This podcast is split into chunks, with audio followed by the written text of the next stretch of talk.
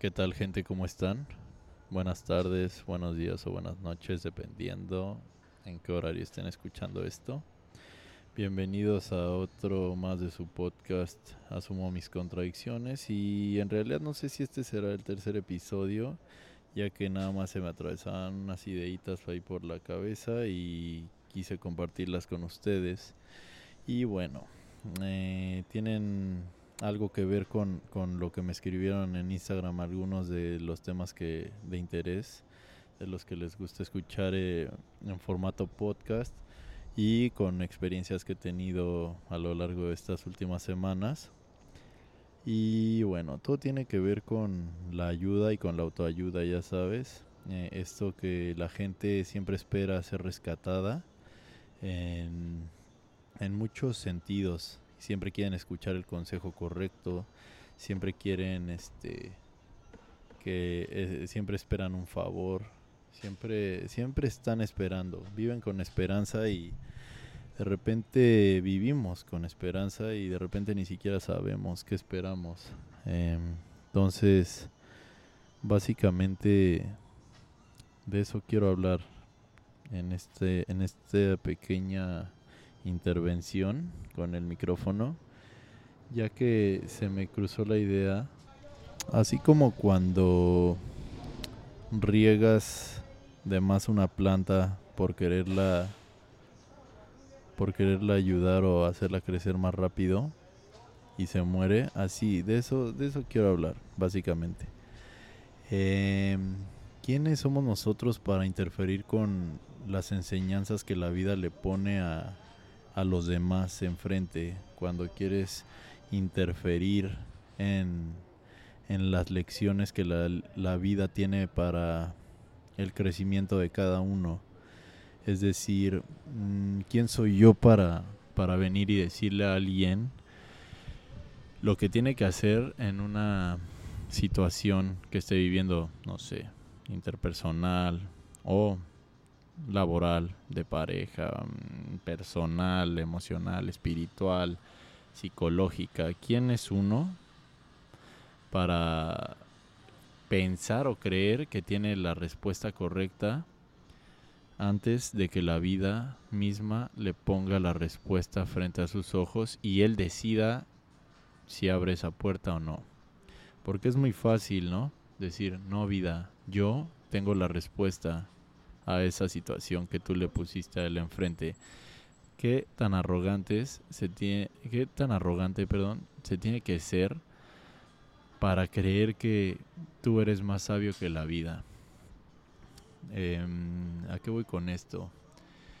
Últimamente en mi trabajo he tenido ahí encuentros pocos poco amigables con los managers, con algunos de los managers porque he estado chocando mucho con él, uno en específico. Em, sucede que me he tomado muy personal cosas que sí ha hecho como para burlarse o para menospreciar mi trabajo. Sin embargo, eh, lo tomo más de lo más personal de lo que debería, ya que pues no es mi responsabilidad, como me lo dijo ayer un buen amigo, ni lo que él siente, ni lo que él piensa, ni lo que dice es simplemente su experiencia y él es producto de lo que le enseñaron sus papás o quien lo haya criado. Entonces yo no le puedo pedir a él que se comporte distinto, ¿me entiendes? ¿Me explico? Eh, él mediante su experiencia, eh, mediante su desarrollo, se desenvuelve. Y si a él eh, lo educaron a base de gritos, a base de regaños, a base de, ser muy estrictos, de ser eh, por encima de respetados, ser temidos, haberle enseñado que, vale más ser temido que ser amado, eh, es lo correcto, pues nadie lo va a sacar de ahí más que él mismo. Él se va a topar con pared en algún momento y él tendrá que sacar sus propias conclusiones. Sin embargo, yo con mi arrogancia, eh, que cabe de notar que arrogancia es arrogar algo, es agarrarlo y hacerlo tuyo, ¿no? Eh, para empezar, me tomaba personal, o me he tomado personal muchas de las cosas que haya o no haya hecho él en contra mía, eh, ya que me he sentido muy importante para él. ¿Quién chingado soy yo en su vida como para yo pensar que soy importante? Entonces, en un punto él me, me dijo algo, ya ni recuerdo bien qué me dijo, con un tono altisonante y sí le comenté, uy, cómo me gustaría que me hablas de esa misma forma fuera del trabajo. A lo cual, pues, lo tomó un poquito a mal. Yo sé que, que fue una respuesta medio reactiva, sin embargo, un poco necesaria desde mi punto de vista. Pero lo que no saben es que yo adentro de mi mente quería enseñarle tal vez modales o tal vez cuál era la manera correcta de dirigirse a alguien.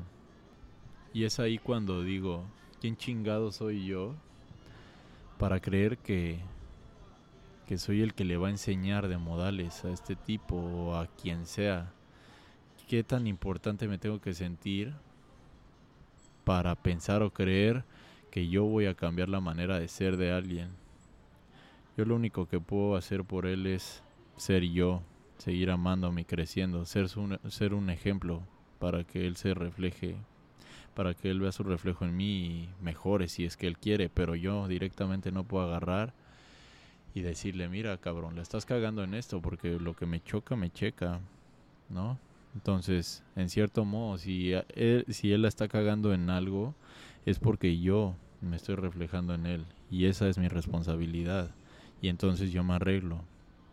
Pero reitero, ¿qué tan arrogante se tiene que ser para pensar que uno puede cambiar a alguien?